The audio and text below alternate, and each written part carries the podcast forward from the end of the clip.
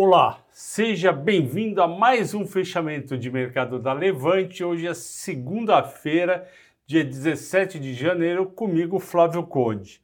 Hoje a bolsa foi bem morna, por quê? Porque nos Estados Unidos a gente teve o feriado de Martin Luther King Jr., e, portanto, as bolsas americanas não funcionaram. Como a bolsa brasileira tem uma parte aí em torno de 30% a 40%, dependendo do dia, de volume feito por investidor que está nos Estados Unidos, o dia foi mais morno e acabou caindo 0,52%. Eu não acho que essa queda é o que vai acontecer na semana.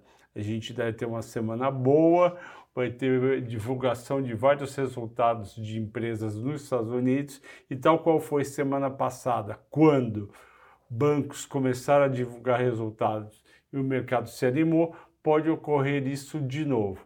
O nosso risco aqui é mais interno. Hoje teve conversa em Brasília que amanhã começa a greve do funcionalismo público federal falando: olha, a gente quer reajuste salarial igual ao que o Bolsonaro, o governo federal, quer fazer para policiais militares e federais. Isso é um risco porque, se realmente acontecer, vai aumentar o déficit fiscal, aumenta o dólar, aumenta o risco Brasil, cai a bolsa de valores. Mas a gente sabe, vem falando para vocês há um bom tempo, que a bolsa está muito barata e ficamos felizes semana passada quando ela recuperou-se e foi de 102 mil pontos para 107 mil pontos.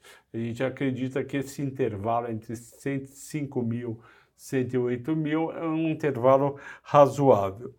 Os destaques de hoje, a gente teve destaque de alta em torno de 3% de três empresas que vinham sofrendo, Rap Vida, eh, Notre Dame Intermédica e Qualicorp. Por quê? porque essas empresas têm hospitais, têm planos de saúde, as pessoas estavam gastando em dezembro e agora em janeiro principalmente mais hospital e plano de saúde, isso daí podia reduzir a margem, porque eles deixam de fazer operações que ganham mais dinheiro.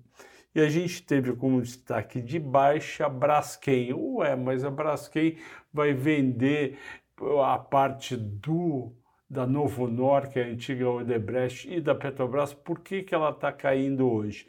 Porque a ação já subiu em um ano mais de 100% e hoje a empresa anunciou que fez um pedido formal Estados Unidos e Brasil para fazer uma emissão secundária de ações. O que é uma emissão secundária? Quando você pega ações que a empresa já tem, vai para o mercado e vende. Isso já era esperado, mas foi uma deixa para esses investidores que estavam com 100% de ganho ou 50%, dependendo da época que ele entrou, pegar e vender um pouco, botar o dinheiro no bolso. Por último, o Bitcoin caiu 2,6, mas eu estou aqui também para te avisar que não existe em criptomoedas só Bitcoin.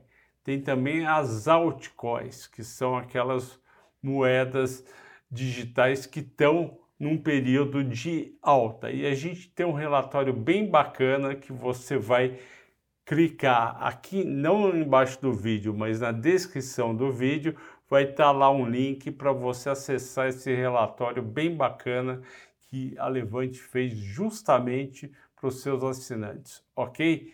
Até amanhã, bom descanso e bons negócios.